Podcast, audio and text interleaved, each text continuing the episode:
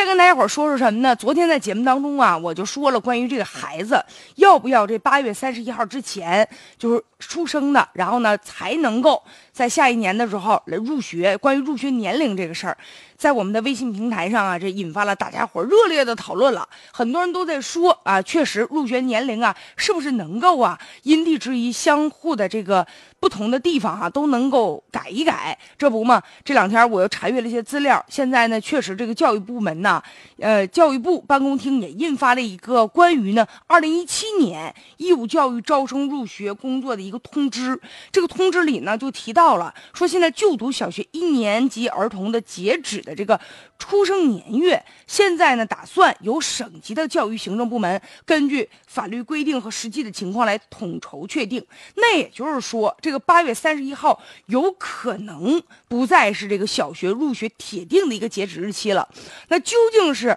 什么时候入学呢？这个现在已经给地方啊更多的自由裁量权了，就不再像以前一样一刀切了。但是呢，你比如说咱们当地什么时候入学，这现在还不知道，需要等进一步的，等这个规定细化了之后，咱们才能清楚。但是家长呢对这样的做法哈，很多家长看法不太一样。有的人呢就希望说，既然不是八月三十一号了，能不能调整到十二月三十一号？但也有一些老师呢，好像对此呢也有不同的一些意见。还有的家长就认为了，说要维持原状也行。所以究竟怎么办呢？也有很多网友就担心了，说因为各个地方嘛，就根据自己实际情况来进行划分，那会不会出现，比如说全国各地，哎，五花八门，各个地方都不太一样？所以这个事儿呢，也是需要经过社会调查之后，然后举行这个听证会，然后结合起来，广泛征求大家伙的意见哈，然后最终才能确定。如果说您对这个入学年龄这事儿有什么自己的看办法，也欢迎您呢关注咱们的微信平台，